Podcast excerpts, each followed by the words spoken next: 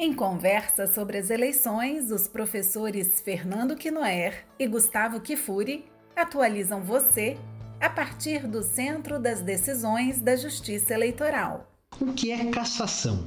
Cassação é a imposição da perda do mandato ao vereador, ao prefeito que cometeu algum ilícito, ilícito grave, porque a cassação é uma pena grave.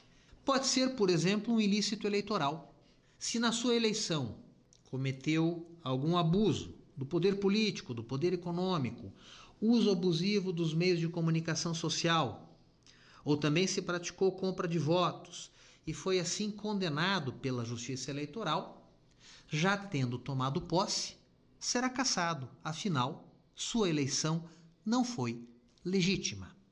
É importante lembrar que nos casos de eleição para prefeito, a cassação é a cassação da chapa, porque presume-se que esses ilícitos eleitorais beneficiaram a chapa como um todo.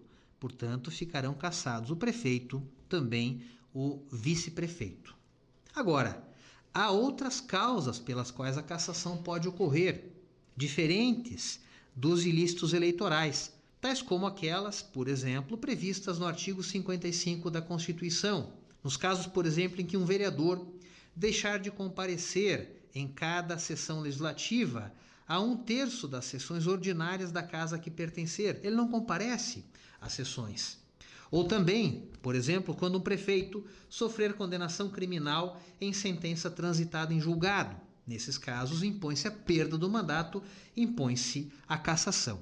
É importante aqui apenas separar que nem sempre a cassação decorre de ilícitos eleitorais, pode sim, como dissemos, e também nem sempre a cassação se relaciona com alguma causa de inelegibilidade. São é, institutos diferentes.